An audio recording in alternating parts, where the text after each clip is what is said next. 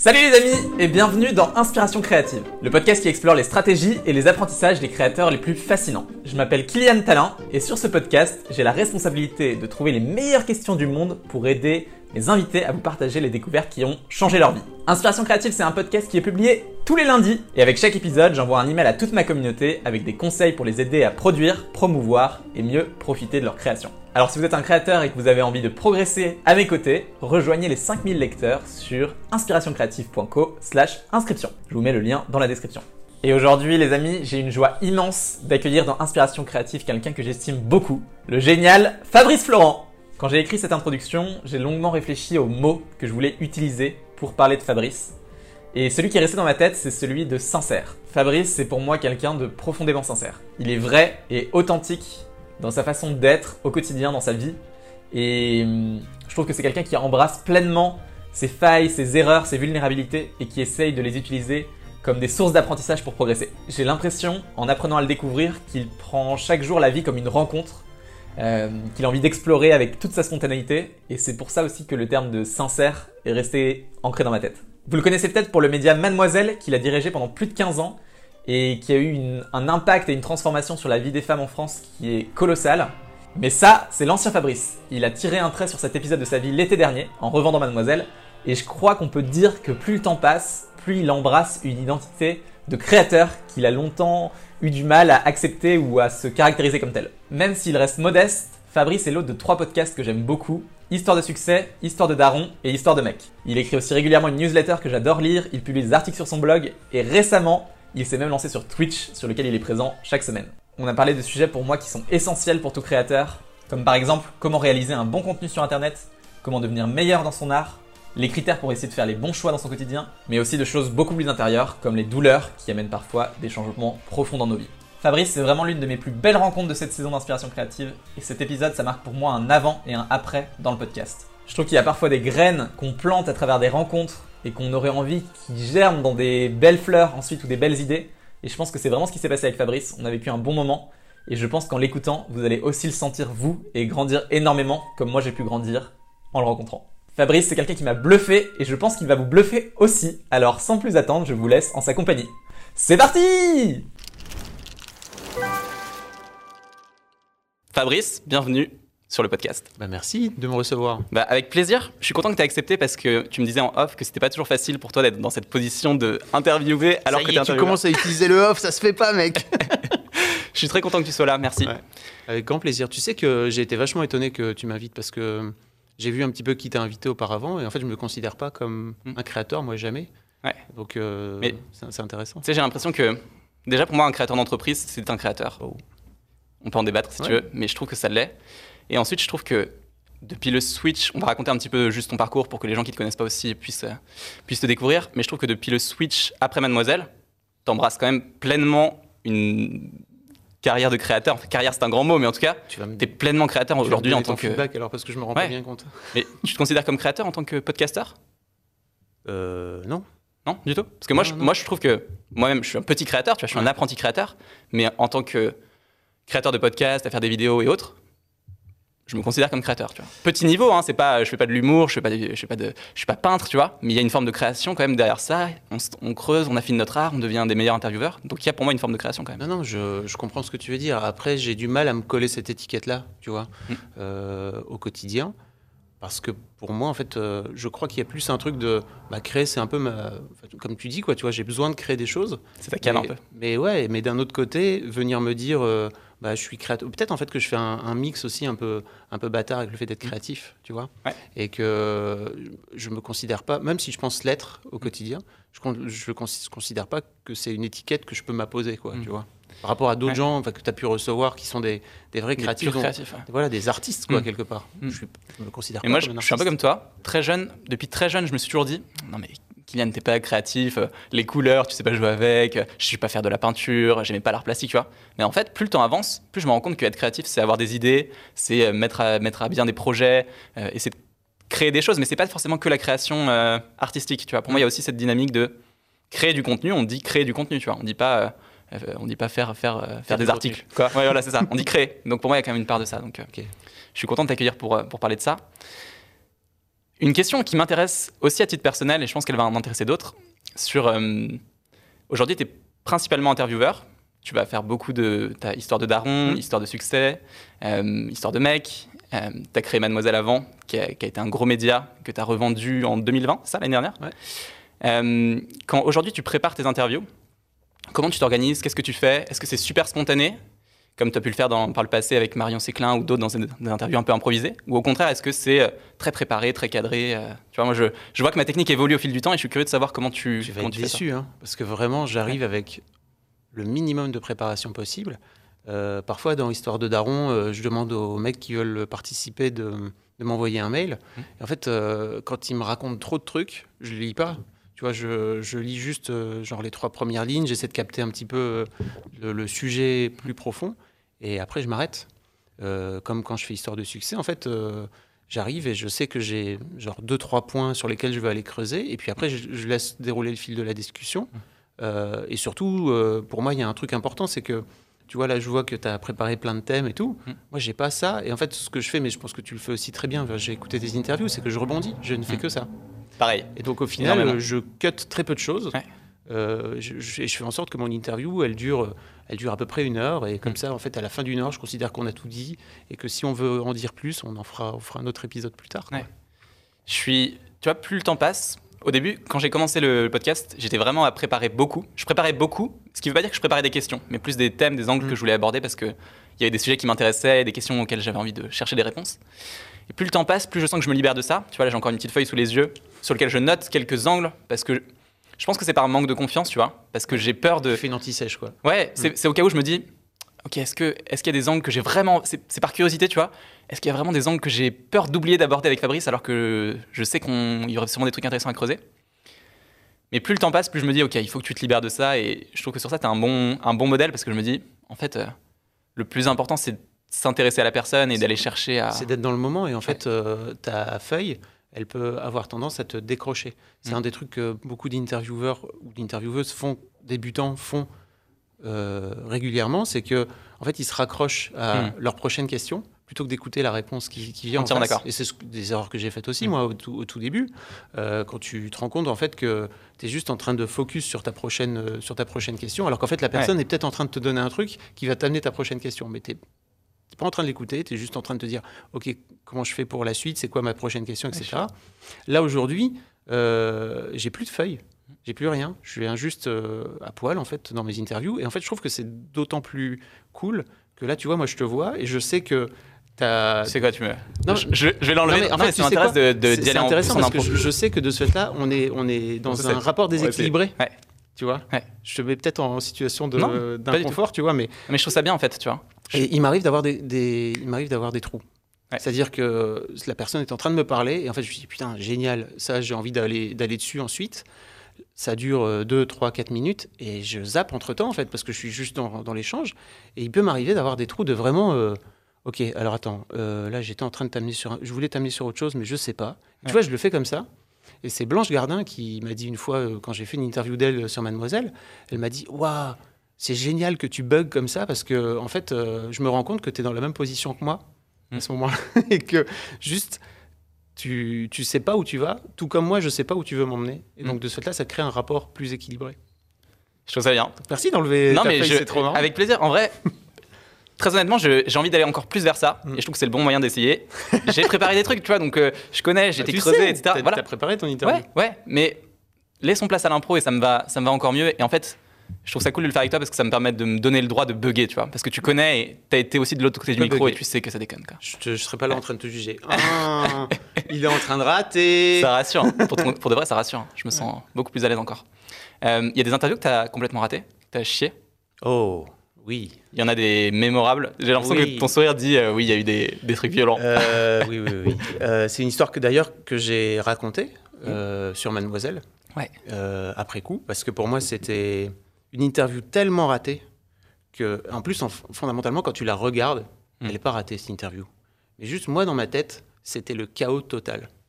Euh, donc j'en ai fait un article sur Mademoiselle et il s'avère que euh, de génération en génération, entre guillemets, de, de, de rédac qui venaient, euh, elle, se passait le mot. Tu vois, donc elle savait pertinemment que dès qu'elle venait me, elle, elle voulait me vanner, elle pouvait me vanner sur Alexandre Astier. parce que j'ai Ok. chié dans la colle comme j'ai jamais chié dans la colle d'une interview. Euh, donc, bah, si tu veux, tu pourras mettre le lien en. J'ai vraiment, Ouais. raconté le. J'ai raconté le- le- le- l'envers du décor en fait, parce que pour moi c'était une leçon que j'ai apprise tellement forte que je me suis dit je peux pas la garder pour moi, il faut que je la, il faut que je la partage. Si jamais il y a d'autres euh, étudiants ou étudiantes qui sont en train de lire Ça Mademoiselle, hein. c'est cool de se dire bah bah voilà moi j'ai chié voilà ce Mm. que j'ai fait pour chier à ce point-là Euh, mais si tu veux je te, je te la, je te Ouais, la raconte, avec plaisir. en gros on est au festival d'Angoulême Ouais.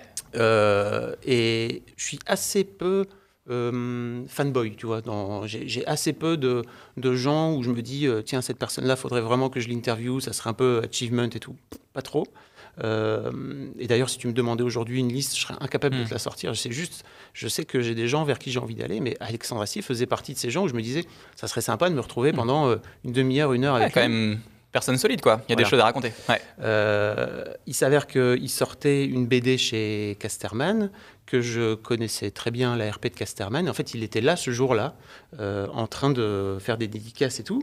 Le Et en hasard. fait, euh, la RP me dit, ouais, parce qu'en fait, moi, j'arrive, je, je sais pas que je vais aller voir. Enfin, tu vois, je, je venais au Festival d'Angoulême un peu avec ma caméra et mon pied, sans Mm. même pas de pied d'ailleurs, c'est une autre blague. C'est que je venais plutôt pour faire un reportage que pour faire des interviews. Ouais. Euh, donc, j'avais pas prévu de matos, tu vois, j'avais juste une petite caméra, j'avais pas vraiment de micro, qui a, de micro, euh, cravate, etc. Euh, il s'avère que cette personne, enfin, cette. euh, cette, cette attachée de presse que je connaissais bien me dit bah, Est-ce que ça t'intéresse d'avoir Alexandre Assier Moi, je suis là. Oui, ah, tout de suite. Vraiment.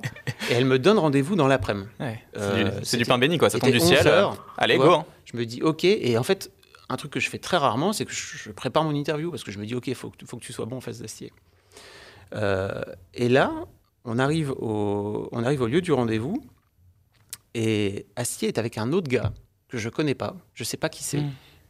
L'angoisse. Et elle me dit, et la, la RP me dit, ok, bah, on va pas faire l'interview là, on va aller à un autre endroit de la ville. Tu sais, je sais pas si t'es déjà allé à Angoulême, mais il y a Mm. plein d'endroits différents dans la ville. Donc Ouais. elle me dit, on va aller de l'autre côté, parce qu'après il y a un direct, machin. Je fais, ok, c'est bon. Et euh, en fait, elle me dit, bah, si ça te dérange pas, on va faire l'interview avec euh, machin. Je capte pas son prénom sur le moment, euh, qui est le dessinateur. Et je suis là. Non, je me retrouve avec deux personnes à interviewer. Je ne sais pas qui est cette personne. À l'époque, je cherche sur mon téléphone, euh, fébrile, totalement fébrile, Oh, pendant, cata. le, pendant les 10 minutes de marche. Mais euh, il n'y avait pas de. Enfin, tu vois, le réseau, c'était il y a quelques années, le réseau euh, à Angoulême, il était saturé. Il n'y a pas de 4G. J'essaie d'aller sur Wikipédia où les pages elles sont le plus, le plus léger à se charger possible. Le truc ne charge pas. Et je démarre l'interview sans savoir le prénom de la personne que je suis en train d'interviewer en face. C'est la Je ne sais hantise, quoi. Je sais juste qu'il a dessiné avec, euh, qu'il a dessiné les, les BD de Camelot. Et c'est dramatique. Vraiment, c'est dramatique parce que je pense que Astier finit par se rendre compte très vite que, en fait, j'ai préparé l'interview pour lui. Hum, Puis il se dit Moi, que t'es un, peintre, aucune quoi. question pour lui, en- pour, pour le, le dessinateur en face. Euh, et je, je panique total. Je n'ai pas de, de pied. Donc en fait, en plus, j'avais ce truc où je m'étais dit, bah c'est pas grave. En fait, tu vas juste. Tu sais, t'as une technique assez simple, c'est que tu mets ta, tu mets ta caméra. Enfin, c'est un truc que je faisais tout le temps. Tu fous ta caméra euh, sur ton genou, tu vois, ça te sert de machin. Mais là, moi, j'étais en train de. Enfin, en tout cas, j'avais la sensation que j'étais tellement dans un stress que j'étais en train de trembler. Ouais. J'ai une amie qui se pointe, qui est Maya Mazorette, que peut-être tu connais, qui se pointe là par hasard. Elle vient m'interrompre en pleine interview en disant Hé Fab, au fait, ça va? Et je suis là, Qu'est-ce, pourquoi viens-tu là? Je suis en train de Le, l'interviewer. le scénario catastrophe. Astier se rend compte que je suis en train de lui poser que des questions à lui. Je pense que ça le gonfle un peu de monopoliser la parole Et aussi. Astier, il est donc, pas tendre, hein. non. Euh, et, et en gros, euh, il me dit bah, c'est peut-être une question qu'on pourrait poser à, à son dessinateur, dont j'ai même zappé le prénom aujourd'hui. C'est dramatique parce que j'ai- j'ai. Et euh, voilà, la pire interview de ma life. Et pourtant, en fait, les gens m'ont dit bah, en vrai, tu- si tu l'avais pas raconté, que tu l'avais juste posté comme ça. Mm.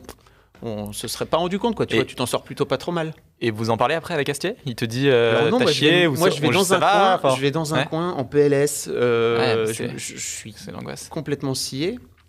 Et euh, en fait, c'est Jack Parker qui était avec moi à l'époque, Ouais. qui m'accompagnait, qui allait voir Astier pour lui dire euh, Désolé, en fait, il a chié dans la colle et en fait, il est, il est, il est complètement. Il est chouk et tout. Mais c'est vrai que si c'était à refaire aujourd'hui, en fait, je serais allé voir l'ARP, et c'est ce que je raconte dans mon article c'est que je, je serais allé voir l'ARP en lui disant Alors, je suis désolé, mais en fait, j'ai chié dans la colle, je sais pas qui c'est, euh, j'ai besoin que tu me briefes euh, trois minutes. Et en fait, elle l'aurait fait parce que c'est son job que de faire en sorte d'aider les journalistes. Ouais, mais t'as. Il y a plein de choses qui se passent. Euh, sur le moment, tu te dis, bon, ah non, je vais assurer et tout. Manque total de vulnérabilité. quand même. Tu vois mm. en fait, si j'avais juste dit, ok, j'ai pas compris, euh, j'ai chié dans la colle et en gros, je me suis, je me suis mal préparé, j'ai pas compris parce qu'elle elle m'a pas dit, tu vois, mm. que tu serais aussi avec le, dessinateur. Peut-être qu'Astier s'est dit, ah non, mais moi je fais pas des interviews tout seul, je veux avoir mon dessinateur avec parce qu'après tout, on a fait la BD à deux, quoi, mm. ce qui est très possible aussi. Mais, mais, mais voilà, c'était. C'est marrant ce que tu dis sur la vulnérabilité parce que je trouve que quand on, quand on a des personnes qu'on estime en face de soi, parfois on a, tu sais, on a besoin de faire façade ou on se dit, ok, il faut que, il faut que je sois à la hauteur, on se met beaucoup de pression sur les épaules. Et alors que parfois une phrase, un échange, un truc comme ça, ça peut faire complètement retomber et il se crée derrière des choses qui sont, tu vois, on parlait de la feuille, je l'ai enlevé, il y a autre chose qui se passe, tu vois, et c'est cool. Mm. Et en fait, euh, je pense qu'on a des, on a un peu tous des injonctions extérieures de la société qui nous disent ouais soit ci soit ça tu vois. Et on a envie de faire les choses bien. Ça c'est bien c'est tu vois on fait les choses avec le cœur. Mais relâcher ça aussi avec un peu de vulnérabilité et parfois des phrases, ça permet juste de, de complètement faire retomber ça et de faire quelque chose d'encore plus euh, spontané, quoi, plus naturel. Ouais. Et euh, donc il y a cette fameux, il y a ce fameux tête de, de Brené Brown là où elle parle justement de ce, cette tête qui s'appelle le pouvoir de la vulnérabilité. Si les gens qui, écoutent ou qui regardent, je mettrai le lien. N'ont jamais vu, il faut le voir en fait parce que moi j'ai découvert euh, tard dans ma vie mm. et en fait typiquement c'est le genre de choses sur lequel j'aurais aimé pouvoir tu vois, que j'aurais aimé pouvoir avoir. C'est, pour moi, c'est un pouvoir qu'elle te donne à ce moment-là mm. où elle te, t'explique qu'en fait c'est possible et que c'est pas très grave. Et qu'au contraire, ça t'ouvre, ça t'ouvre d'autres choses. Moi, à l'époque, j'étais plutôt dans ce truc de OK, je vais me démerder tout seul, je vais pas aller demander de l'aide, je vais, je vais trouver la, possibilité de le faire. J'ai essayé d'appeler un pote euh, qui, qui était fan de BD pour euh, essayer d'avoir le, le, nom de ce gars, juste pour avoir un petit. Mais le réseau passait pas. Euh, donc non, j'aurais juste, juste, dû aller voir cette attachée de poste, qui en plus m'aimait beaucoup, qui était très cool avec moi, et lui dire, alors, euh, dis-moi, problème. je l'ai pas fait. Je vais te raconter aussi une anecdote, parce que euh, j'ai une anecdote aussi sur Astier. moi, c'est partie des gens que j'aurais beaucoup aimé inviter sur le podcast. Ça s'est pas fait encore, peut-être que ça se fera jamais. Dieu seul le sait, on verra. mais je vais, je vais, j'y vais souvent beaucoup au culot, parce que parce que spontanément, moi, je, tu vois, je, fais des podcasts, c'est cool, je m'éclate, je suis curieux, j'ai envie d'apprendre, j'ai, les crocs et j'ai envie de, tout donner, mais j'ai pas spécialement de réseau, je connais pas, ça se développe hein, dans le temps, ça se construit et j'essaie d'être patient. Mais j'essaie quand même de mettre un peu de culot, un peu d'audace, parce que je sais que ça peut toucher aussi les gens et que ça permet de, leur montrer que ben, t'es pas là juste pour euh, leur prendre leur temps ou les embêter. Et Astier, euh, je discutais avec un, gars qui travaille avec moi, il me dit, euh, enfin, à propos d'Astier, je discutais avec un gars qui bosse avec moi, qui s'appelait Thomas, on discute d'Astier, je lui dis ah, j'aimerais trop l'inviter sur le podcast, c'est vraiment quelqu'un que j'aime bien, enfin, créativement il y a des choses à, aborder. Et il me dit ah bah, c'est marrant, euh, mon père habitait dans le même immeuble que lui à Lyon. Je me dis ah d'accord, trop bien, ça mûrit un petit peu. et quelques, je reviens voir quelques jours plus tard Thomas et je lui dis euh, écoute, euh, tu penses que tu pourrais retrouver l'adresse de ton père? Je vais, essayer de, je vais essayer de lui envoyer un truc par la poste et de le convaincre. Et donc je, je fais, je fais une lettre à Astier, j'y joins une de mes BD préférées euh, en lui disant voilà, c'est une de mes BD préférées, j'espère qu'elle te plaira et tout. Je lui parle du, podcast. Puis je lui fais une clé USB sur laquelle je mets une petite vidéo de moi, tu vois, en mode salut Alexandre. Est-ce que tu viendrais sur le podcast et tout Tu vois un peu. Enfin, je lui explique, je lui pitch le truc, j'essaie de montrer. Et j'envoie. Et l'anecdote est pas. Ça, va s'arrêter là parce qu'il n'y a pas grand chose et il m'a jamais répondu. Mais euh, je trouve que c'est intéressant de le raconter quand même parce que Alexandre Astier, il n'a pas répondu, mais je l'aurais fait dix fois à dix personnes différentes, tu vois ça aurait pu débloquer des choses que, que d'autres euh, qui se seraient pas fait sans ça quoi. C'est une trop bonne idée. Ouais. Et euh, voilà, bon, ça viendra peut-être un jour. Euh, de, on rencontrera, je rencontrerai Alexandre. Tu, tu te retrouveras peut-être dans un, dans un festival à Angoulême. ouais, ou tu vois dans un truc de RP, d'un junket ou je sais pas quoi, où tu auras l'occasion de l'interviewer et puis tu pourras lui parler de cette anecdote et. Peut-être qu'il a jamais reçu le. Peut-être. Et en fait, c'est ça. Tu sais que j'étais allé voir sur le site de la Poste pour voir s'il y avait un accusé de réception en mode ça a été livré. Oui. Ah ok. Donc bon. Tu parlais de, Jack Parker aussi. Euh, je trouve que tu as un. Je dirais pas que c'est un don, mais je trouve que tu as une capacité à euh, faire émerger certaines personnes. On, je sais pas si c'est volontaire et que tu as la volonté d'aider les gens à grandir, les gens qui te côtoient et qui. En tout cas, c'est comme ça que je le ressens de l'extérieur. Tu me diras si c'est le cas. Mais euh, comment est-ce que tu as une façon de repérer ces gens-là? Est-ce que c'est plus. tu vois des choses en eux et tu te dis, ah oui, je vois, je pense à Bérangère Krief, je pense à mm. Marion Séclin, je pense à, à d'autres que tu as fait un petit peu grandir avec toi sur ton aventure? Comment tu les, comment tu les repères? Qu'est-ce qui te. C'est de l'intuition pure. J'ai pas de. Ça va être dramatique pour les gens parce qu'en fait, j'ai pas de stratégie. Mmh. C'est juste. Euh, je vois des gens créer du contenu euh, sur Internet ou ailleurs ou sur scène, tu vois, mmh. concernant Bérangère. Et je me dis. Euh, ok, en fait, il y a un truc chez cette personne. Et je, je, je t'avoue que j'ai du mal à cerner quoi. Ce qui fait que je j'ai ce truc-là. Mais pour moi, c'est juste de l'intuition. Je me dis, ok, cette personne, elle est différente. Hmm. Et je vois à travers elle quelque chose que je vois pas chez les autres gens, quoi, tu vois. Et ça se passait un peu pareil sur, euh, euh, sur les, d'une manière générale, les entretiens de recrutement ou les, les, recrutements qu'on a pu faire sur Mademoiselle. C'est que euh, j'avais, j'avais ce truc où bah, je savais à peu près, mais dès les trois premières lignes, si j'avais envie de travailler avec cette personne ou pas, ou si hmm. cette personne pouvait fitter avec, avec le projet Mademoiselle ou pas. Euh, parce que parfois on recevait 3 400 CV quoi tu vois c'est beaucoup beaucoup beaucoup de trucs. Et j'avais un truc euh, je suis désolé pour les gens qui ont pu postuler mais en fait euh, je m'accroche juste aux 3 4 premières lignes. Si tu arrives à m'accrocher dans les 3 4 premières lignes ça veut dire que tu es capable aussi d'accrocher une potentielle lectrice ou un lecteur à mademoiselle. Et pour moi c'était l'une des l'un des trucs les plus importants. Mmh. puis après fallait fallait tester le le, savoir-être, en fait, donc plutôt la, personnalité de la personne. Euh, mais pour répondre à ta question, ça a toujours, effectivement, ça a toujours été une volonté de ma part de me dire, bah, en fait, j'ai créé ce média euh, pour les jeunes femmes, a priori, et en fait, j'ai envie qu'il qu'il aide des jeunes, alors plutôt des jeunes femmes, mais aussi mmh. des jeunes mecs. Euh, tu vois, on a Mademoiselle, a, comme, comme dirait Kian dis, tu vois, euh, a été la première fois où il s'est vu en pixel euh, en photo sur, euh, sur Internet. Et c'est cool parce que tu vois des mecs comme ça qui viennent dire après qu'ils aient percé sur scène, parce qu'ils venaient par exemple, on avait monté des, on avait monté des soirées open, enfin open mic, genre des, des soirées, des scènes ouvertes, etc., qui s'appelait One Macho. C'était dans, dans, le temps d'avant. Mais en fait, d'avoir Kian à la fin qui dit euh, bah, merci à Fab et merci à Mademoiselle, parce que c'est la première fois que je me suis vu en pixel euh, sur Internet, tu te dis ok, c'est cool. quoi. C'est Surtout ce que ça donne après, quoi. C'est génial. Mais en fait, euh, ouais, ça a toujours été une vraie volonté de ma part de mm. me dire bah, ok, faut. Il n'y a pas de médias pour eux, mm. pour elles. Les médias s'intéressent plutôt aux, on va dire, aux, personnes qui ont vraiment percé. Et mm. avant que tu perces, bah, il n'y a personne qui vient te filer un coup de main. Quoi. Ça, me parle. Donc c'était vraiment une volonté mm. de ma part. Et c'est marrant parce que j'ai une anecdote là-dessus, mais on faisait régulièrement des petites euh, interviews, des petits, des petits euh, reportages avec Bérangère au moment, euh, au moment où elle commençait à grandir.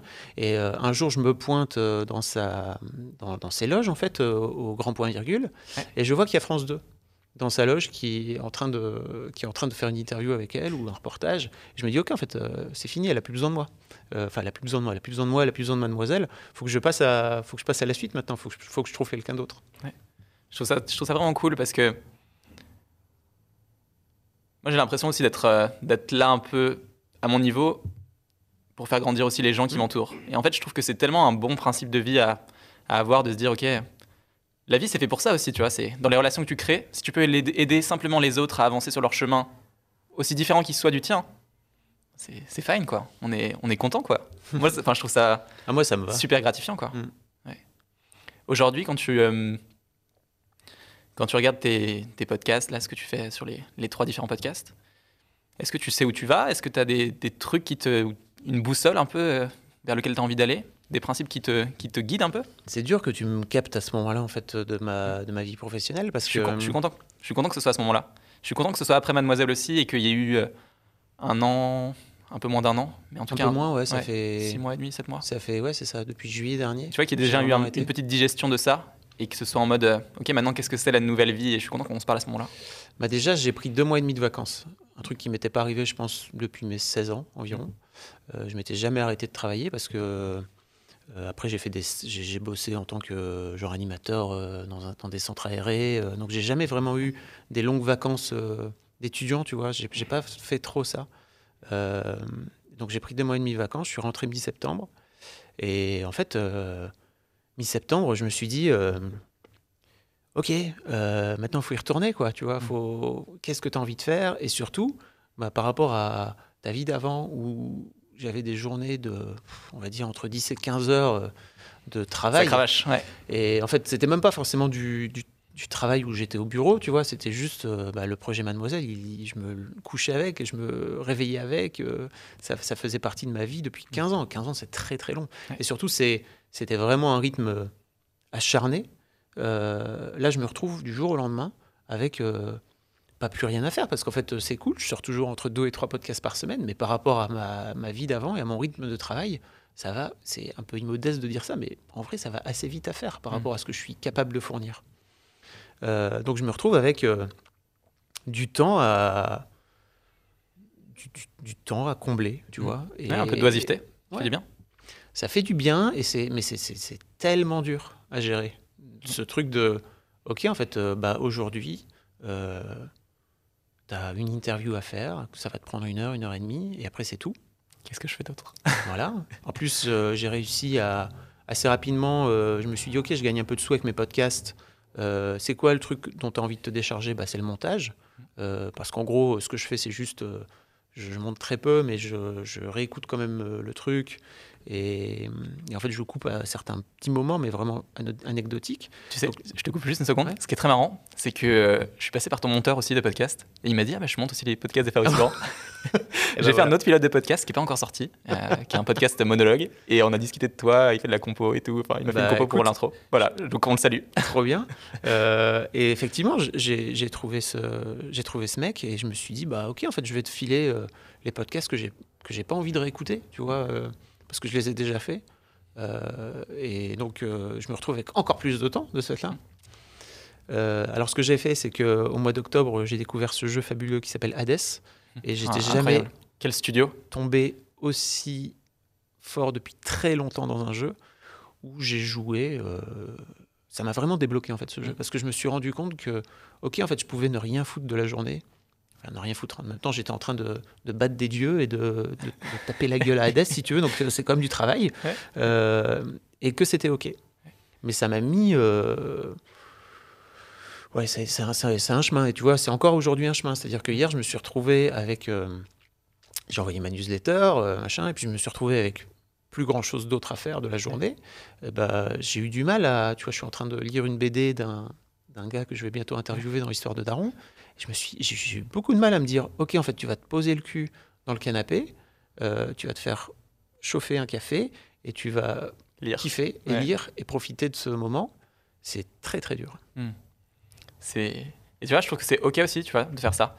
Moi, je, suis un peu comme toi, à avoir beaucoup beaucoup de choses dans mes journées. Et parfois, tu finis la semaine sur les rotules et t'es es content parce que c'est, tu sais que tu es au bon endroit et tu fais beaucoup, tu fais beaucoup, tu fais beaucoup. Mais je trouve que ces moments de oisiveté, ils sont importants aussi. enfin, moi, je sais que ça m'aide à créer, ça m'aide à renouveler des idées, ça m'aide à juste à me réalimenter ou juste à prendre un break, un peu cet, appel d'air qui ensuite permet de faire revenir euh, d'autres choses, d'autres projets, d'autres idées. Quoi. J'étais incapable de le faire quand j'étais à la tête de maths. Pour moi, le, pour moi le, la créativité venait en faisant, tu vois, euh, et sous la douche. Voilà. ma, c'est l'endroit où j'ai trouvé le plus de, mm. d'idées. Alors après, j'ai lu des, j'ai lu des, des, études en fait qui racontaient qu'il y a deux trucs, c'est qu'à la fois bah, c'est le seul moment où tu te retrouves seul avec toi-même. Et effectivement, c'est à peu près le seul moment où je me retrouvais seul avec moi-même. Et après, apparemment, le l'eau chaude euh, stimule. c'est vrai? Ouais, ouais, stimule l'arrière du l'arrière du crâne. Là, apparemment, qui est la zone. Euh, alors, je sais plus quel est le nom de. Je suis nul en, en, zone du cerveau. En zone du cerveau. Euh, mais mais apparemment, c'est là où c'est là où se situe le, la zone la plus créative. Et en fait, quand tu chauffes, hmm. ça ça aide à stimuler aussi. D'accord. Alors tu vois, moi j'avais une autre version qui mm. complète un peu la tienne, c'est que la douche est un endroit où tu, tu laisses vagabonder spontanément tes pensées. Un peu comme quand tu... Moi j'essaie d'aller marcher en ce moment tous les jours une heure, le midi, 13 à 14 heures avec mon chien. Et en fait je trouve que dans la nature, je suis aussi tout seul avec moi-même. Et je suis aussi en moment de recul un peu sur le flux de la journée. Et je trouve que c'est des moments aussi où il y a des trucs qui, qui connectent. Ce que je faisais, c'est que une fois par an, je partais 2-3 jours, tout seul. Mm. Et en fait, ça me suffisait à, à déconnecter, à en gros programmer... Euh, le, à programmer l'année, quoi. Où je revenais de vacances. Et en fait, euh, j'avais fini par comprendre avec le temps que j'avais besoin de, d'au moins euh, trois semaines de vacances. Parce que j'ai encore une semaine où je suis encore dans le taf. Et en même, en général, je bosse pendant cette, pendant cette semaine-là. J'ai beaucoup, j'avais beaucoup de mal à décrocher. Je pense que ça, ça irait mieux maintenant. Mais j'avais beaucoup de mal à décrocher. La semaine d'après, j'avais tendance à, à, me reposer, vraiment, à dormir euh, de tout mon souffle. Et la, semaine, la, troisième semaine, en général, c'est là que ça revenait. Et en fait, hein. je, prenais mon carnet et je notais des tas de trucs. Et je revenais en général euh, de, mes vacances avec euh, des tas d'idées à fournir aux équipes en disant J'ai trouvé plein de nouveaux trucs à faire sur Mademoiselle. J'étais là Oh no, il est de retour. c'est cool. Je te, je te fais une petite reco par rapport à Hades. Moi, j'adore le studio qui fait ce jeu et pour moi, c'est vraiment des génies. Et je sais pas si tu as joué à un, des premiers jeux qui sont sortis qui avait fait beaucoup de bruit, qui s'appelle Bastion. Bastion. Mm. Tu as joué? Non. Ok, bah, je te le conseille aussi. Il est vraiment euh, bah, très poétique, très, très bien dessiné. Enfin, c'est... Une autre co pour toi si tu as joué à Hades. Peut-être que tu l'as vu. Euh, c'est une boîte de prod qui s'appelle NoClip et qui a monté un making-of de jeu D'accord. En six épisodes d'une demi-heure, trois quarts d'heure. Hmm. C'est fabuleux. Ok. Vraiment, je t'invite. Et ils l'ont fait dans le temps. C'est-à-dire que pendant, ils les ont suivis pendant toute la phase de bêta test. Parce que le jeu a été en bêta test pendant un, an. Et ils ont, ils ont suivi le, le studio. C'est. Enfin, je connaissais pas grand chose à l'industrie du jeu vidéo, si tu veux. C'était fascinant, hyper inspirant la façon dont ils ont monté le, le projet et dont ils ont utilisé euh, ce que je racontais un peu dans ma dernière newsletter dont on parlait, euh, dont ils ont utilisé les feedbacks de leur, euh, de leur, de leur bêta-testeurs pour améliorer le jeu. Quoi. Ouais. Je suis trop d'accord. Et je te fais une autre co du coup. Vas-y. ça me fait penser. Il y a une, un très bon petit reportage sur un jeu qui s'appelle Cuphead. Je sais pas si tu connais. Ils ont fait un, petit reportage sur le jeu et comment ils ont construit toutes les animations graphiques. Et pareil, fascinant. Ok. C'était l'occasion. C'est NoClip qui fait ça? Non, je crois pas. J'ai un doute. J'ai un doute, mais je, je, te retrouve le lien. J'ai cherché Cuphead Documentary. C'est cool. euh, je bug un peu du coup et je me laisse le droit de le faire. N'hésite pas. Euh, tu viens de dire un truc. Ouais, tu parlais de, des moments où tu arrivais chez Mad avec plein d'idées et que tout le monde faisait Ah ouais, au secours, il est de retour. Euh, C'était un au secours euh, marrant, hein, tu vois. Elle, se planquait pas, effectivement. Et ça fait bien le lien aussi avec ce que tu viens de dire sur ta newsletter d'hier, là, où tu disais avoir les retours de ses utilisateurs pour arriver aussi à, à trouver, trouver ce qu'il faut faire, trouver la voie un peu. Est-ce que tu as des principes ou des choses qui te guident quand tu veux choisir comment faire un bon contenu? Euh, Je crois que d'abord, il faut que ça parte de soi.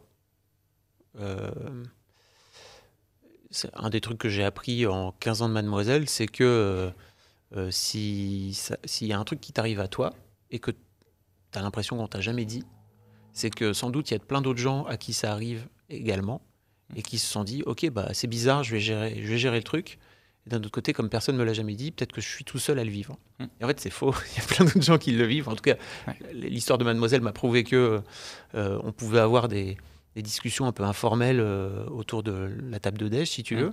Et, en fait, les rédacs pouvaient raconter leur vie, enfin vraiment des anecdotes, machin. Et je leur disais, c'est intéressant ça. Euh, hmm. vas-y, faisons un article. Et donc c'était, ça finissait par, c'était devenu une blague le faisant un article parce que, en fait, entre elles, elles se disaient tout le temps, dès qu'elles en avaient fait limite euh, euh, une blague et un peu un, un, mantra aussi, tu mm. vois, ce truc de venir dire, bah ok, faisons un article. Mm. Donc euh, elles se tiraient aussi vers le haut de se rendre compte que quand elles disaient un truc qui était un peu interpellant, bah, peut-être faisant un article. Après, bon, chacune avait le droit de, chacune ou chacun avait le droit d'écrire mm. ou pas, hein, tu vois, elles étaient, on leur mettait pas le couteau sous la gorge pour qu'elles écrivent. Mais je crois que c'est, pour moi, c'est le truc principal.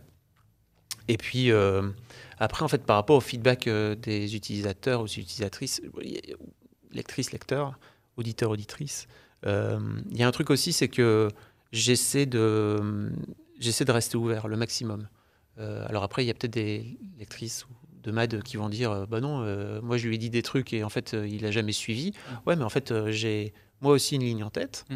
Euh, et, et, après, j'essaie de voir si cette ligne en tête est compatible ou, euh, ou qu'on peut l'abonder avec des idées euh, qui viennent de la part des utilisatrices ou des retours. mais je ne vais pas non plus travestir totalement le projet parce qu'il y a des utilisatrices ou des lectrices ou machin qui me disent que ça ne les intéresse pas. Je préfère leur dire, bah non, moi, ma ligne, elle est là. Et en fait, si ça t'intéresse pas, moi, c'est pas grave. Juste, faut arrêter de lire ou faut arrêter de consommer le contenu, entre guillemets. Écouter ses lecteurs, auditeurs, ça veut pas dire euh, tout changer pour eux non plus. Ouais. Je pense que tu, les, tu fais aussi ton truc, tu les guides. Et si ça se met à l'intersection de ton humanité et de leur retour, c'est là où il se passe un truc aussi vraiment cool. Quoi. Et je trouve que ce que tu dis sur l'humain est super important. Tu as un peu un truc euh, que je trouve très vrai dans l'écriture, tu vois, pour les écrivains. Souvent, les meilleurs livres, c'est pas forcément les meilleurs écrivains, mais c'est ceux qui ont des choses à raconter parce qu'ils ont vécu une expérience unique, tu vois. Et en fait, euh, je trouve que ça, moi, personnellement, ça me donne envie presque d'aller d'être plus intentionnel dans les expériences de vie que j'ai envie de vivre, en mode ok, qu'est-ce qui, quelles seront les expériences qui vont m'apporter aussi le plus de blessures de guerre qui me permettront ensuite de narrer des choses. Tu vois ce que je veux dire? Ouais, mais tu. tu... Je cherche pas à me blesser, hein, c'est pas ça que je dis. Mais tu vois, par exemple, je me dis, bah, pour pouvoir raconter des choses, il faut aussi oser vivre des choses, quoi. Si tu restes chez toi tout seul, etc., tout le temps, tu pourras raconter, ok, j'ai vécu comme un ermite, c'est cool. Mais il y a peut-être des choses aussi à aller creuser dehors. Mais après, pas, pour moi, ça, se fait aussi dans le quotidien. Tu n'es pas obligé de te dire, OK, je vais tester pendant 30 jours euh, de ne pas manger du tout pour voir un petit peu ce que ça fait et ce que ça fait sur moi. Euh, Ou j'ai des cheveux. J'ai des cheveux, par exemple. bah oui, mais tu vois, rien que ça, déjà, c'est un vrai truc de. Pour moi, je, triche un peu quand je fais ça. C'est-à-dire que je suis en train de, de tester un truc que vers lequel je serais jamais allé euh, de fait, quoi. Mm. mais typiquement, quand, quand ma mon ex-femme donc euh, m'a annoncé qu'elle était enceinte. Je me suis dit, ok, il va se passer un truc chelou dans ma vie et il faut que j'en faut que j'écrive un blog, tu vois, il mm. faut que je fasse un truc, il faut que je, l'écrive quelque part. En fait, au final, ça finit par sortir un blog qui a été suivi par plein de gens sans que je comprenne vraiment pourquoi. Je connaissais pas les forums de femmes enceintes à l'époque. Et en fait, euh, ça a fini par euh, déboucher sur un livre à la fin, tu vois, mm. Mais où j'avais l'impression de juste raconter ma life. Et c'était un peu désarçonnant, en fait, ce truc parce que j'avais l'impression de raconter ma vie. Et donc, euh, à l'époque, on est en 2005-2006, tu vois, je suis vraiment, je débute Mademoiselle. Et je ne, je ne comprends pas pourquoi autant de gens suivent mon histoire. Parce que pour moi, mm. c'est juste mon histoire. Donc, euh, mon histoire. Avec, je trouve que c'est ça qui est vraiment touchant. Quand moi, je suis retourné sur le blog de Mademoiselle, et mm. quand je te lis, j'ai l'impression de lire ton histoire. Et en fait, je m'y connecte aussi. Vraiment. Enfin, je me dis, euh, Ok, il y a un vrai humain derrière et c'est pas un, c'est pas un, c'est pas un putain d'article du Figaro, tu vois, ou j'en sais rien, ou de, du Monde, ou n'importe quoi. Non, il y a un truc, il y a un truc humain et c'est, c'est ça qui est touchant, ça nous embarque aussi. Et euh, ouais, bah écoute, je vais t'expliquer comment j'ai fait pour comprendre que, en fait, il y avait il y avait plein de gens qui me suivaient. Parce que pour moi, ça, tu vois, tu me dis ça, mais pour moi, c'est pas, c'est pas une réponse valable à l'époque parce que mm. c'est, c'est juste, bah ok, mais en fait, je suis juste en train de me raconter ma vie, c'est pas exceptionnel, quoi, tu vois. Et, en fait, euh, c'est Gourzac Saint-Brice, qui est un biographe très célèbre, qui est mort d'ailleurs depuis, euh, qui a écrit euh, la biographie de plein de, de, personnages historiques, de Napoléon, je pense de Gaulle, etc. Peut-être que je dis des conneries. Mais... Et je l'ai vu un jour sur scène dire, en fait, plus vous touchez, plus vous allez vers l'intime, votre intime à vous, plus vous touchez à l'universel. En fait, je me suis rendu compte, quand il m'a dit ça, que, ok, en fait, j'étais juste en train de, alors, littéralement livrer mes tripes, parce qu'en plus, j'étais anonyme. Tu vois, j'avais vraiment gardé ce truc d'anonymat qui était très important pour moi dans le blog à l'époque. Euh, et donc, euh, ça me laissait la possibilité d'écrire ce que je voulais. Ça, je savais que mon ex lisait pas, donc en fait, je pouvais écrire ce que je voulais. Et, et en fait, je pense que c'est ça aussi, c'est-à-dire que je suis vraiment, j'ai commencé à creuser vraiment l'intime de, ok, c'est quoi le, c'est quoi ce que je suis en train de vivre en termes émotionnels, etc. Euh, et, en fait, les gens s'y sont retrouvés et ils se sont dit, ok, en fait, euh, sans doute s'il y avait un truc universel derrière cette intimité très forte. Je, crois que je, crois que c'est ça la raison. Ça me parle trop. Ok. Non, mais c'est vrai. je trouve que c'est une trop belle phrase. Je te propose qu'on se fasse une, euh, une, petite pause ludique. On va se mettre sur le tapis. Wouh et comme ça, on va pouvoir jouer un jouer. peu. Allez.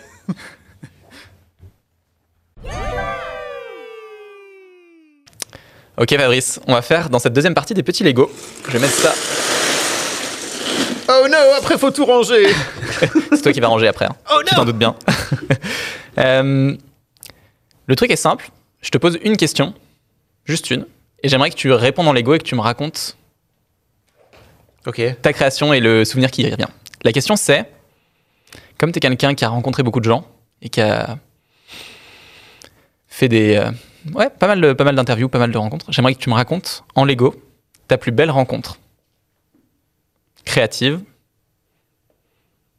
Et en fait, tu peux pas faire ça. C'est comme demander. Mais non, mais les autres. C'est comme me demander c'est qui ton enfant préféré. Mais non, parce que regarde, c'est comme quand tu dis à ta, à ta copine, ah t'es très belle aujourd'hui et qu'elle te répond, euh, non. Euh, comment ça, je suis pas très belle euh, d'habitude et aujourd'hui je suis belle? Pour moi, c'est pas que tous les autres ont pas été mauvais. C'est plus, est-ce qu'il y a une rencontre qui t'a marqué? Et ça peut être ta rencontre d'aujourd'hui, et il y en a plein d'autres qui auraient pu te marquer, qui deviendront en autre moment. Mais si tu penses à une rencontre qui t'a marqué sur ces dernières années et que tu as envie de la raconter.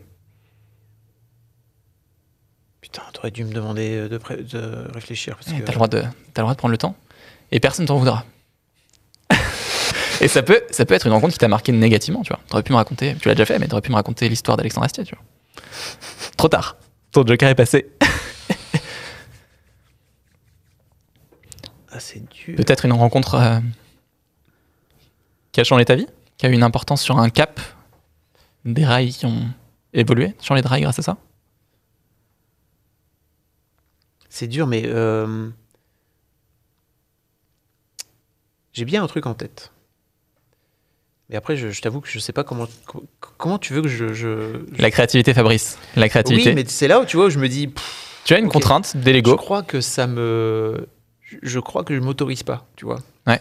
Et ça fait partie des. Bon, je ne sais pas ce que je vais faire, mais. Mais t'es, créateur, Fabrice. Ouais. pas des tu n'as pas besoin de le dire, c'est moi qui le, c'est moi qui te le dis. Euh, je crois que, en fait, s'il y, y, a bien une, euh, une rencontre qui m'a marqué, qui a marqué, ma, qui a marqué mon existence, euh, en tout cas euh, dans, dans, ma vie chez Mademoiselle, c'est Mimi. Je sais pas si tu, si tu vois qui c'est. C'est la rédac chef aujourd'hui de Mademoiselle. Mmh. c'est marrant parce que en fait, cette fille, elle est rentrée chez Mad pour être genre secrétaire de rédac, tu vois, mmh. à l'époque. Elle, l'histoire veut qu'elle m'a bon, je sais pas si tu sais, mais secrétaire de rédac, c'est les gens qui corrigent les fautes euh, mm. d'orthographe, de grammaire, de syntaxe, etc. Et Mimi m'a. Oh, tiens, il y a quelqu'un qui avait déjà préparé un truc. C'est une très bonne idée, ça. Tiens, je vais récupérer. la créativité, c'est aussi s'appuyer sur les ah autres et construire avec eux. je file la métaphore. Euh, mais en fait, euh, c'est marrant parce que, effectivement, l'histoire veut que Mimi m'a envoyé une lettre de motivation avec des fautes dedans. Mm. Mais tu vois, c'est un peu ce que je racontais tout à l'heure c'est que j'ai j'ai perçu en elle un truc euh, qui, je sais pas, qui a matché tout de suite. Effectivement, elle avait fait des fautes. En fait, je m'en foutais. Je lui ai demandé de m'écrire un texte. Et en fait, c'est drôle parce que cette fille, petit à petit, elle est venue un peu euh, euh, en ayant l'air de rien, entre guillemets, si tu veux. Tu vois, elle est arrivée en stage chez MAD. et petit à petit, elle s'est imposée dans le game. Et en fait, c'est quelqu'un qui m'a énormément fait évoluer euh, d'un point de vue. Euh, tiens, comment ça marche? Euh, D'un point de vue, point de vue perso et pro, tu vois. J'ai la sensation que vraiment elle m'a, amené beaucoup de choses. Très, tu sais que c'est très chiant parce que quand on fait ça, mmh.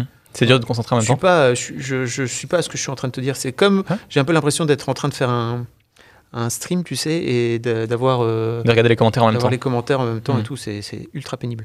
Surtout que je suis en train de, strictement rien faire, tu vois. Euh, en tout cas, je fais un truc qui ne ressemble à rien. Euh, mais ouais. c'est pas grave. Mimi a vraiment été quelqu'un qui. qui a compris, en fait, au fil du temps que. comment dire comment, comment elle pouvait se. Comment elle pouvait utiliser Mademoiselle, entre guillemets de la meilleure des façons pour grandir elle-même. Et mmh. en fait, euh, j'ai du mal à, percer euh, où est son, son seuil d'incompétence. Tu sais, euh, on a tendance à dire dans les boîtes que on amène toujours les, les, gens vers leur seuil d'incompétence jusqu'au moment où ils finissent par plafonner et puis mmh. par ne, plus rien faire. C'est un grand truc de management. Et en fait, Mimi, au fil de l'eau, au fur et à mesure, en fait, sans vraiment euh, se la raconter euh, sans être euh, très très ambitieuse aussi, parce que c'est un truc qui parfois m'a frustré chez elle, c'est qu'elle manque cruellement d'ambition, mmh. personnelle et professionnelle. Tu vois, elle a tendance à, a tendance à se dire, bah moi je préfère, je préfère chiller dans mon canapé le, dimanche plutôt que d'inventer un projet de bouquin, quoi, par exemple. Mmh. où je lui disais, il faudrait que tu écrives parce que tu écris trop bien. Ouais. Euh, non, je suis en train de chiller, je joue Animal Crossing, laisse-moi tranquille. et en fait, je trouve qu'elle m'a, elle m'a beaucoup apporté là-dessus aussi, tu vois. Euh, son, son flegme, mais en fait, euh, son, elle, a, elle, a un, elle, a, un, vrai talent naturel.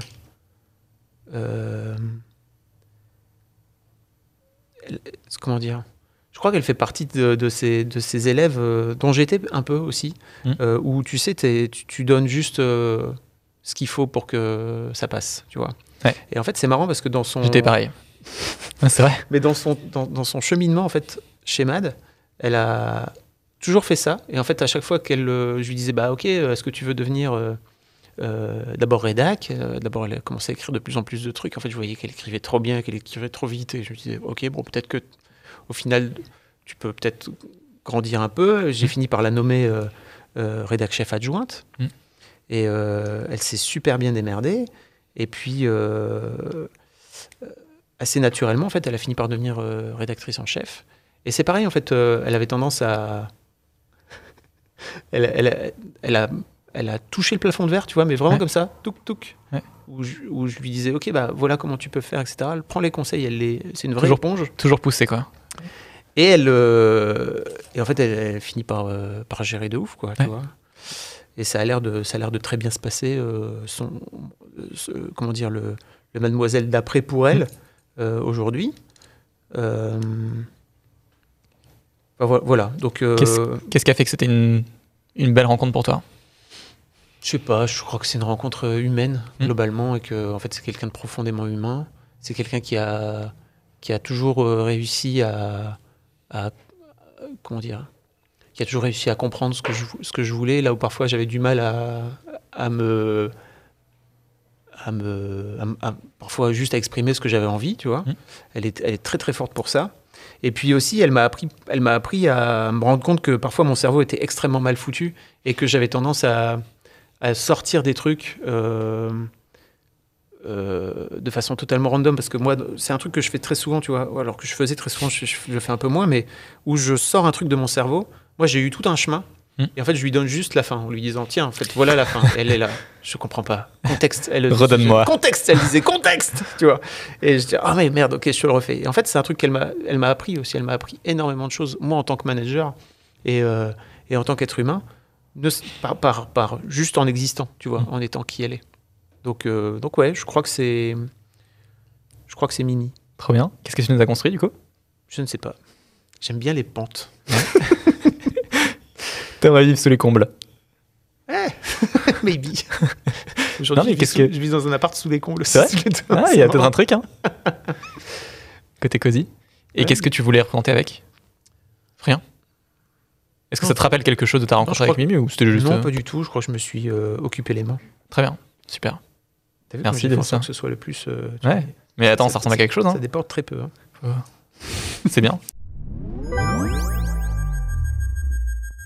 c'est une troisième partie de l'interview que j'aime bien parce que j'ai envie qu'elle soit toujours un peu plus intimiste parce que je trouve ça cool de partir du concret, mais dans la création, il y a aussi des choses qui se passent là et même énormément de choses qui se passent là. Donc, euh, il y a un truc que j'ai envie de faire sur cette troisième partie, c'est de me bander les yeux pour qu'on puisse se concentrer juste sur la voix.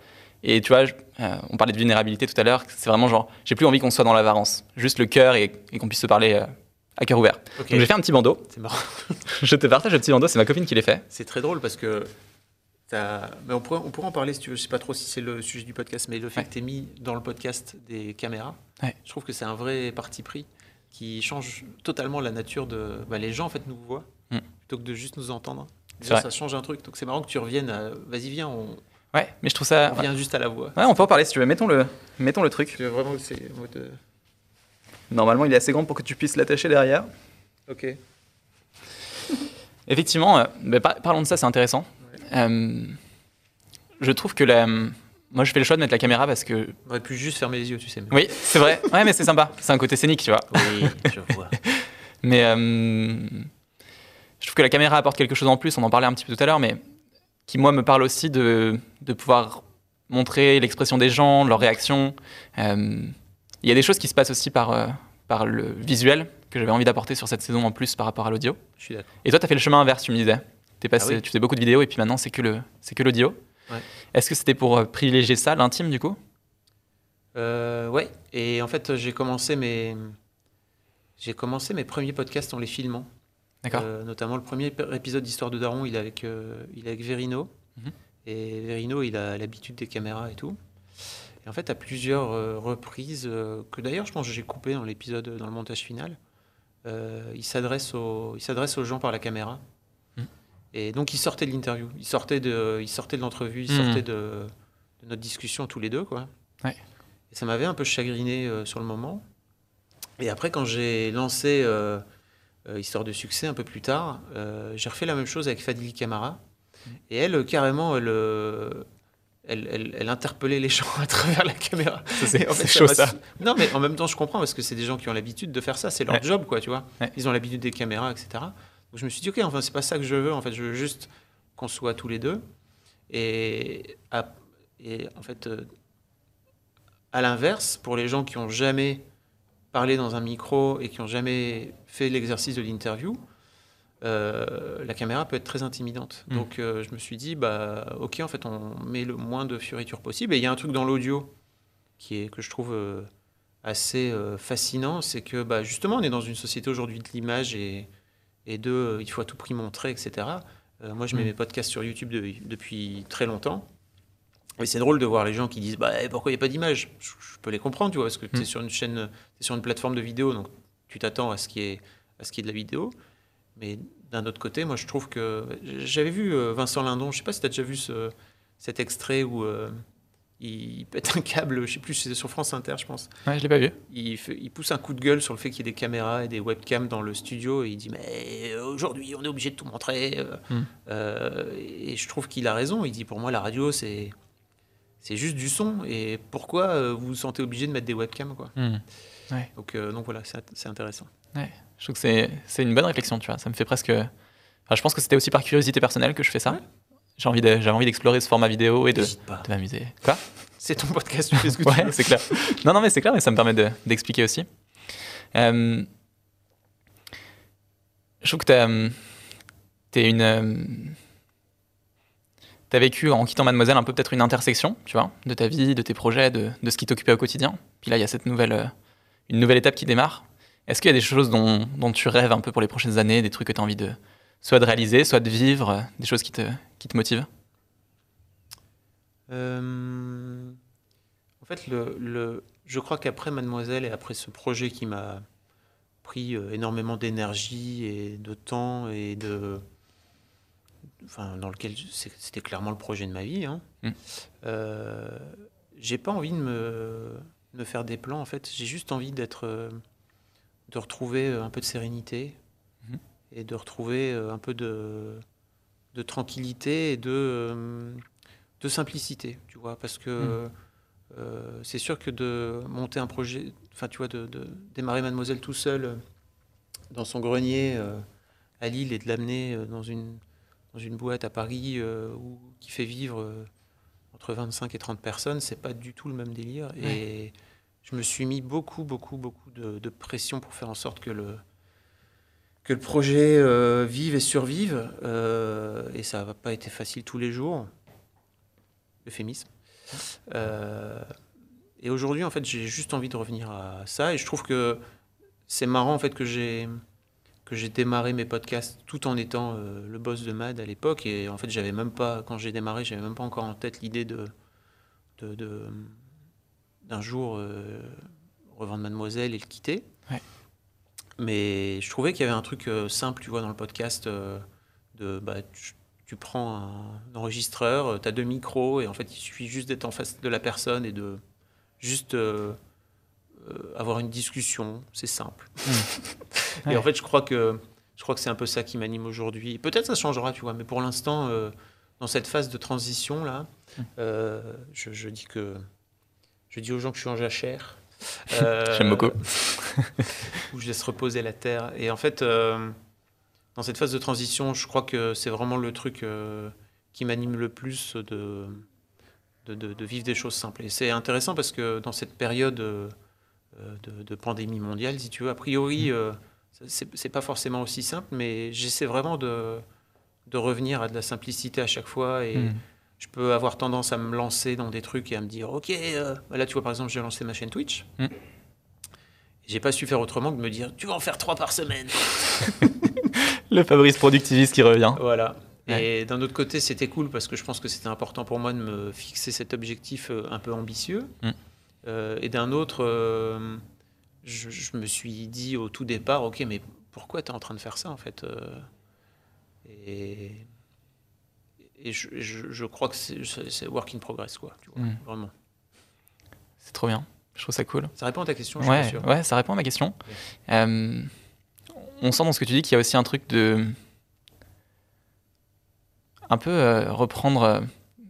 je sais pas quel est le bon mot, je cherche un peu mes mots, mais de reprendre le l'âme du débutant, tu vois. Mm. Repartir à zéro, mais cette fois sans, sans avoir forcément une ambition démentielle, juste la régularité, faire des choses bien, faire des choses cool, et, et le répéter, et puis avoir ce, ce, temps un peu plus calme de jachère dont tu parles vrai, j'ai une ambition démentielle. Hein. Mon ambition démentielle, c'est que de, de, produire les.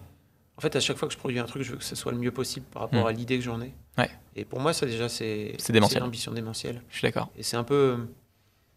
Euh, je crois que le podcast n'aura jamais. Euh, euh, en tout cas, mes podcasts, d'une manière générale, n'auront jamais l'audience que j'ai pu avoir avec Mademoiselle. Hmm. mais c'est pas grave. Euh, parce que en fait c'est pas c'est pas très important pour moi ce que ce qui est important pour moi c'est que le truc que je produise euh, touche les gens et je reçois plein de messages c'est marrant parce que je reçois des messages à peu près équivalents entre ce que les gens pouvaient me dire de ce que ce que les lectrices de Mademoiselle pouvaient me dire de ce que Mademoiselle leur avait apporté mm. et de ce que on va dire les, futurs papas euh, qui ont écouté Histoire de Daron pendant toute la grossesse de leur de leur chérie leur, ont apporté aussi, quoi, leur a apporté. Donc c'est un, un, peu la. Je, crois que c'est un peu la même chose. Et pour moi, en fait, euh, à la fin, c'est ça qui compte. C'est que les choses que je produise finissent par toucher les gens d'une manière ou d'une autre. C'est juste trop beau, quoi. Faire des choses qui résonnent et puis euh, aider, aider sur la route. T'as as fait quand même pas mal de choses différentes, pas mal de projets différents, euh, parfois sous, le, sous la bannière Mademoiselle, mais aussi toi, à titre personnel. Euh, c'est quoi les trucs qui te faisaient le, plus peur ou le plus douter quand tu faisais toutes ces choses-là? Euh, Je sais pas. En fait, euh, je crois qu'au pendant les 15 ans de l'aventure Mademoiselle, j'ai eu des gros gaps et, qui me faisaient vraiment peur. Hmm.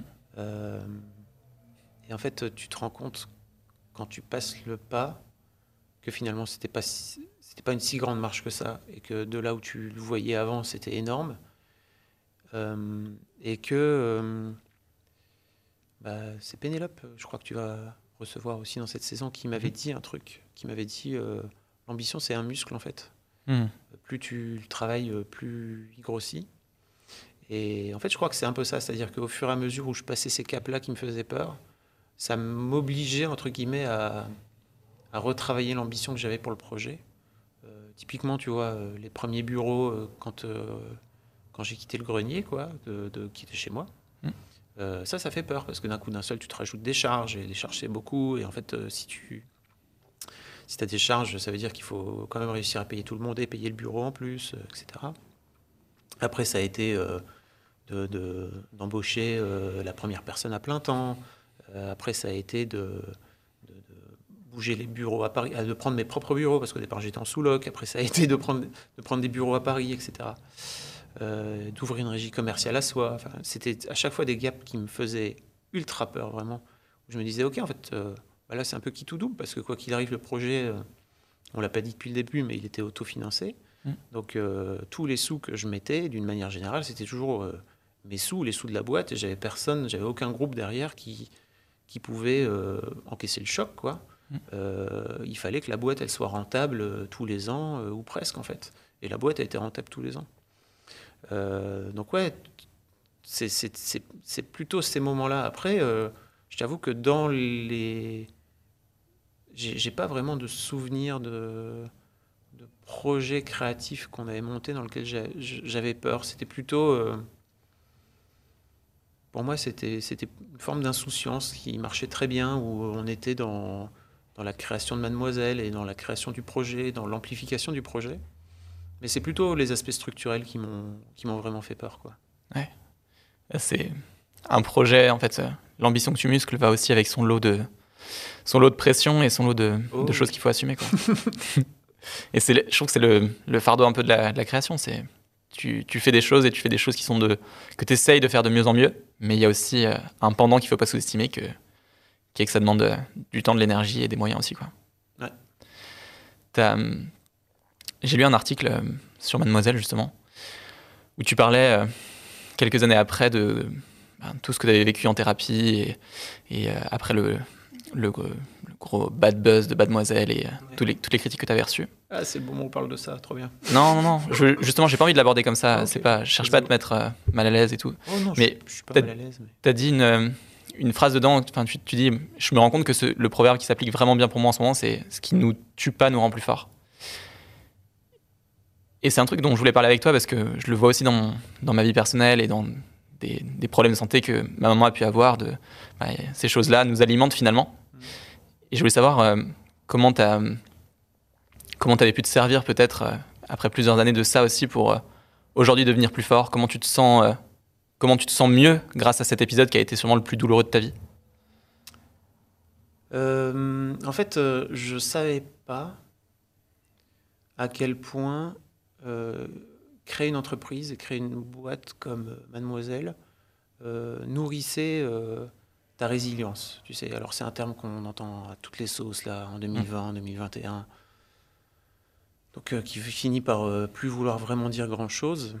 Mais en fait, je me suis rendu compte que j'avais appris juste en vivant le quotidien d'un entrepreneur qui est bah, quand même semé de d'obstacles et d'embûches environ quotidiennes, euh, que euh, j'avais appris que j'étais que j'étais ultra résilient. Je me rendais pas compte en fait sur le moment. Euh, mais alors ça, ça, a mis du temps, hein, mais c'est ce qui fait que je pense j'ai j'ai décidé de, de, revendre le projet et de le quitter sans vraiment savoir ce que j'allais faire derrière. parce qu'en fait, c'était le moment, il fallait le faire. Et que j'avais un peu ce truc au fond de moi qui était, en fait, euh, tu vas t'en sortir. Euh, et en fait, ce qui ne nous tue pas nous rend plus fort, c'est que vraiment, quand j'ai découvert cette histoire euh, de, de Mademoiselle, les premiers tweets, mmh. ce fameux soir-là, mon, le premier truc qui m'est venu, c'est que vraiment, j'ai eu la première pensée suicidaire de ma vie, vraiment. C'est-à-dire que si je j'étais pas bien entouré ce jour-là, ce soir-là, j'aurais pu je sais pas, trouver un moyen de me foutre en l'air. C'est fou ça. Hein. Les gens se rendent pas compte non plus. Hein. Ouais, mais en fait, euh, c'était c'était il y a longtemps, l'air de rien. C'était il y a 4-5 mmh. ans, tu vois. On parlait pas encore, euh, on parlait pas encore de, de, harcèlement en ligne, etc. etc. Euh, mais ouais, ouais, ça a été un vrai, ça a été un vrai truc. et heureusement que, heureusement que j'étais, j'étais bien entouré ce soir-là et que, que j'avais des gens qui tenaient à moi parce que mmh. sans doute j'aurais pu faire une connerie. Euh, et donc voilà, ouais, euh, genre euh, deux, trois ans plus tard, ce qui ne nous tue pas nous rend plus fort parce que en fait, bah, je suis pas mort, donc forcément, j'ai pas d'autre choix à partir de, du moment où je suis pas mort que, mmh. de, que, de, que de surpasser cet obstacle-là et d'en et faire une force. Et aujourd'hui, en fait, bah, l'air de rien, ça m'a apporté le fait d'aller en thérapie pour la première fois de ma vie. Ça m'a apporté plein de choses. Ça m'a apporté de, de, découvrir la vulnérabilité, d'aller de, de, voir Brené Brown. Euh. En fait, c'est trop drôle parce que cette histoire de Brené Brown là, dont, on parlait tout à l'heure sur la mm. vulnérabilité, en fait, euh, ma psy m'en a parlé à la fin d'une séance. J'ai pas calculé, j'ai pas relevé. Et c'est très drôle parce que donc je sais pas si tu as écouté ce, ce podcast qui s'appelle Startup. Non. Euh, qui est en gros l'histoire de la boîte Gimlet. D'accord. Tu, tu, vois Gimlet Qui a été racheté par, qui a été racheté par Spotify, ensuite, etc. Et en fait, dans Startup, il racontait l'histoire de la création de, de la startup. C'est fascinant, je vous invite à écouter. C'est si vous avez déjà créé une boîte ou créé d'une manière générale, c'est vraiment extraordinaire à écouter. Et en fait, quelques jours plus tard, j'écoute cet épisode où le mec, le créateur, donc, se retrouve euh, avec euh, un coach. Euh, ce coach qui a lui-même un podcast qui s'appelle Reboot et qui est un, ah podcast fabuleux. Donc, ce fameux Jerry Colonna. Et le, le, bah, le, mec fait son job de coach et en fait, le, mec, le mec chiale sa race au bout de, de 20 minutes. quoi. et il lui parle de Brené Brown et il lui parle de la vulnérabilité. Et je me dis, putain, ça, ok, bah, je vais aller voir. je, suis, je suis un con parce que j'écoute, euh, déjà j'écoute ce podcast euh, dans le train, dans le TGV qui me ramène à Lille à l'époque. Mm. Je suis déjà un peu euh, émoustillé, quoi. Tu vois, je suis ok, ça m'a fait des émotions, c'est chelou. Mm. Et je regarde la, vidéo de, enfin le, tête de Brené Brown et je pleure ma vie dans le train. j'étais en larmes, et tout le monde me regardait et tout. Moi, j'étais là, je, je, juste, je morve. Laissez-moi tranquille, je pleure. Mm. Euh, Et bon, voilà, cette vidéo est, une grosse, grosse claque dans ma gueule à l'époque. Euh, et ma séance suivante avec ma psy, je lui parle de ça. Elle me dit Bah, tu sais, je t'en ai parlé la fois passée. je t'en ai parlé il y a X mois. et tu m'as pas. T'as pas, bah, pas calculé que je t'en avais parlé, mais écoute, c'est très bien. Ça veut dire que c'était pas le bon moment pour toi et que t'es retombé dessus par hasard. Donc c'est marrant hein, à quel point mm. les, les, trucs nous y amènent. Ouais. Et c'est faux qui est. Je sais pas pourquoi je te racontais ça. Non, bah si, tu disais que c'était une des, une des belles choses qui t'est arrivée euh, grâce à ça et qui te rendait plus fort, c'était aussi cette thérapie, quoi. Ouais. Ouais, c'est fort. Trop bien. Ça te dit qu'on enlève le bandeau et qu'on revienne aux, yeux réels? Allez. On a fait assez intime ou pas? Bah écoute, moi je trouve que. en fait, c'est marrant parce que. Moi j'ai presque levé. moi j'ai fermé les yeux en plus. Donc. Ouais, bah ouais, moi aussi. Et en fait, euh, je trouve ça marrant parce que il y a quand même un truc qui se passe quand on enlève les yeux, c'est que naturellement on a des voix qui se posent, on a le rythme qui ralentit, comme si on parlait plus vite parce qu'on était dans l'attente de, de, de, la réaction de l'autre, tu vois. Alors que là on est plus dans l'écoute et je trouve que ça aide aussi.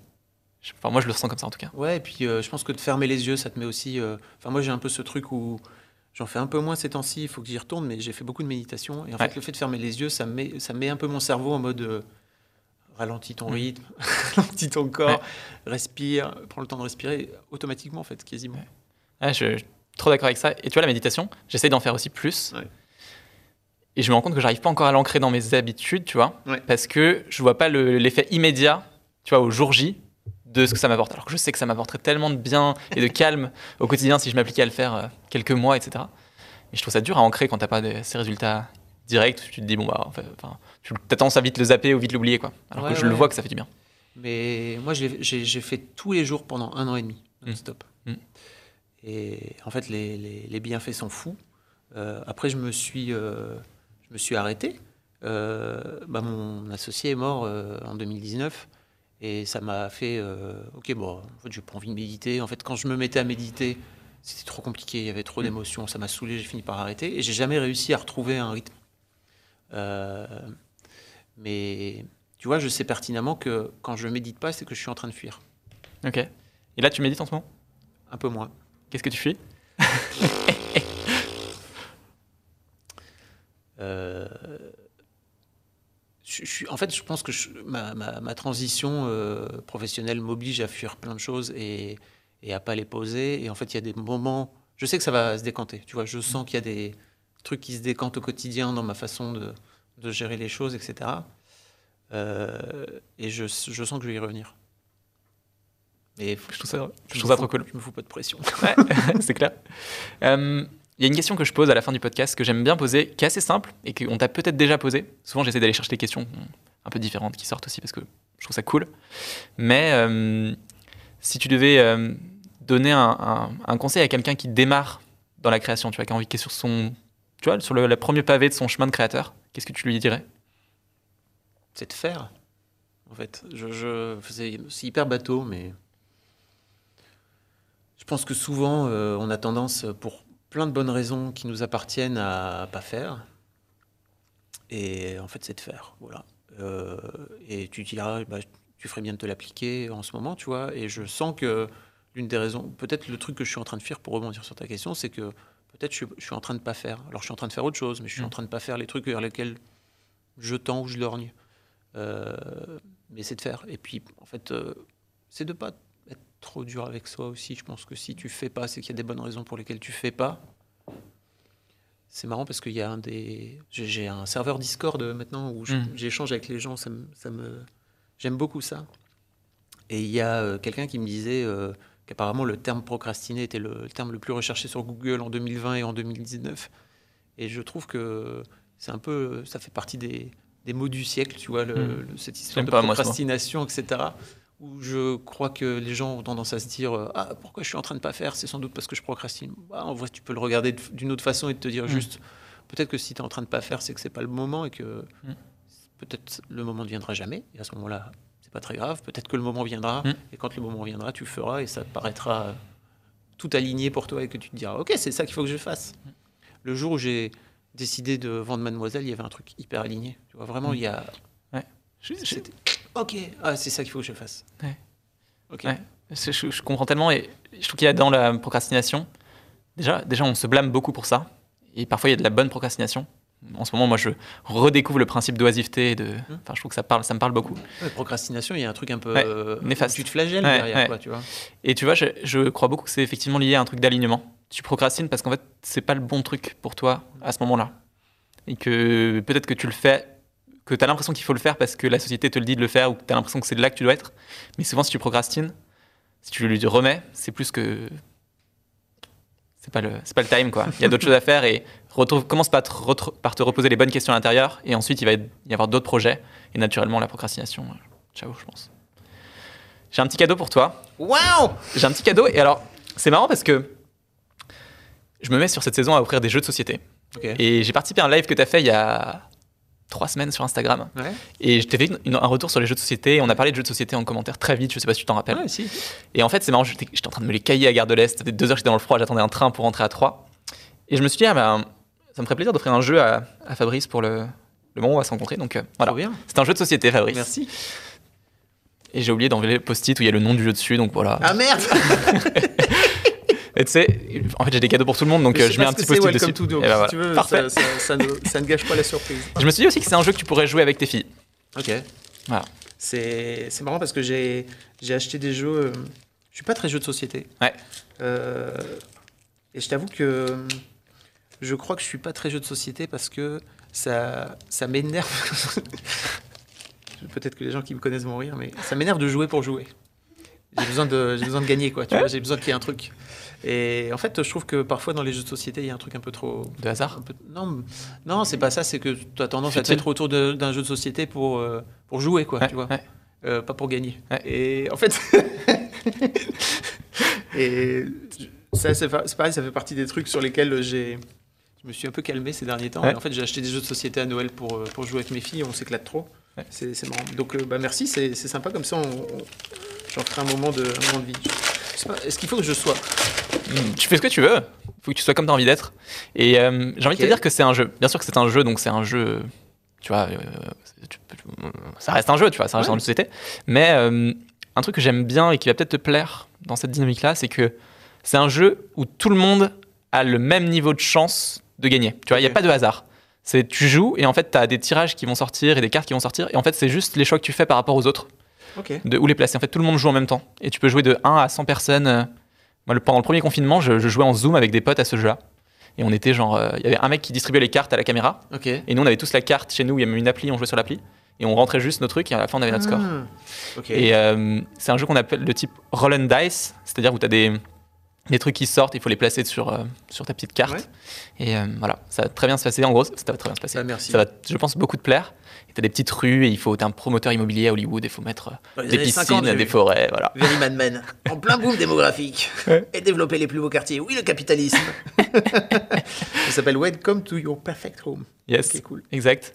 Je voulais te remercier Fabrice, c'était vraiment un trop bon moment. Je... Merci de m'avoir convié. Bah, je suis très content de t'avoir convié, je suis très content. Et en fait, c'est marrant parce que je pense que tu fais partie des très belles rencontres aussi. Euh, de ces, de ces épisodes d'inspiration créative qui sont sortis jusque-là. Ah, Et euh, je sais pas, j'espère que la vie nous, amènera à nous recroiser parce que t'es un, es un chic type. Bah, c'est réciproque. cool. Merci. Avec plaisir. Merci beaucoup d'avoir écouté cet épisode avec Fabrice. Je pense que comme moi, vous l'avez adoré. C'est vraiment un épisode fondateur pour moi et je suis trop content de vous le partager aujourd'hui. Si ça vous a plu, abonnez-vous juste en dessous, parlez du podcast à tous vos amis le plus possible, et en particulier de cet épisode si vous l'avez aimé. Et puis, euh, bah mettez-moi un petit commentaire en dessous, ça me fait toujours plaisir d'échanger avec vous. Je réponds à chacun, et je trouve que c'est vraiment comme ça aussi qu'on apprend à se connaître et à grandir tous ensemble. Donc, si ça vous a plu, bah ce sera un plaisir d'échanger ici. Je vous dis bonne journée, bonne semaine, et puis on se retrouve lundi prochain pour un nouvel épisode. Ciao ciao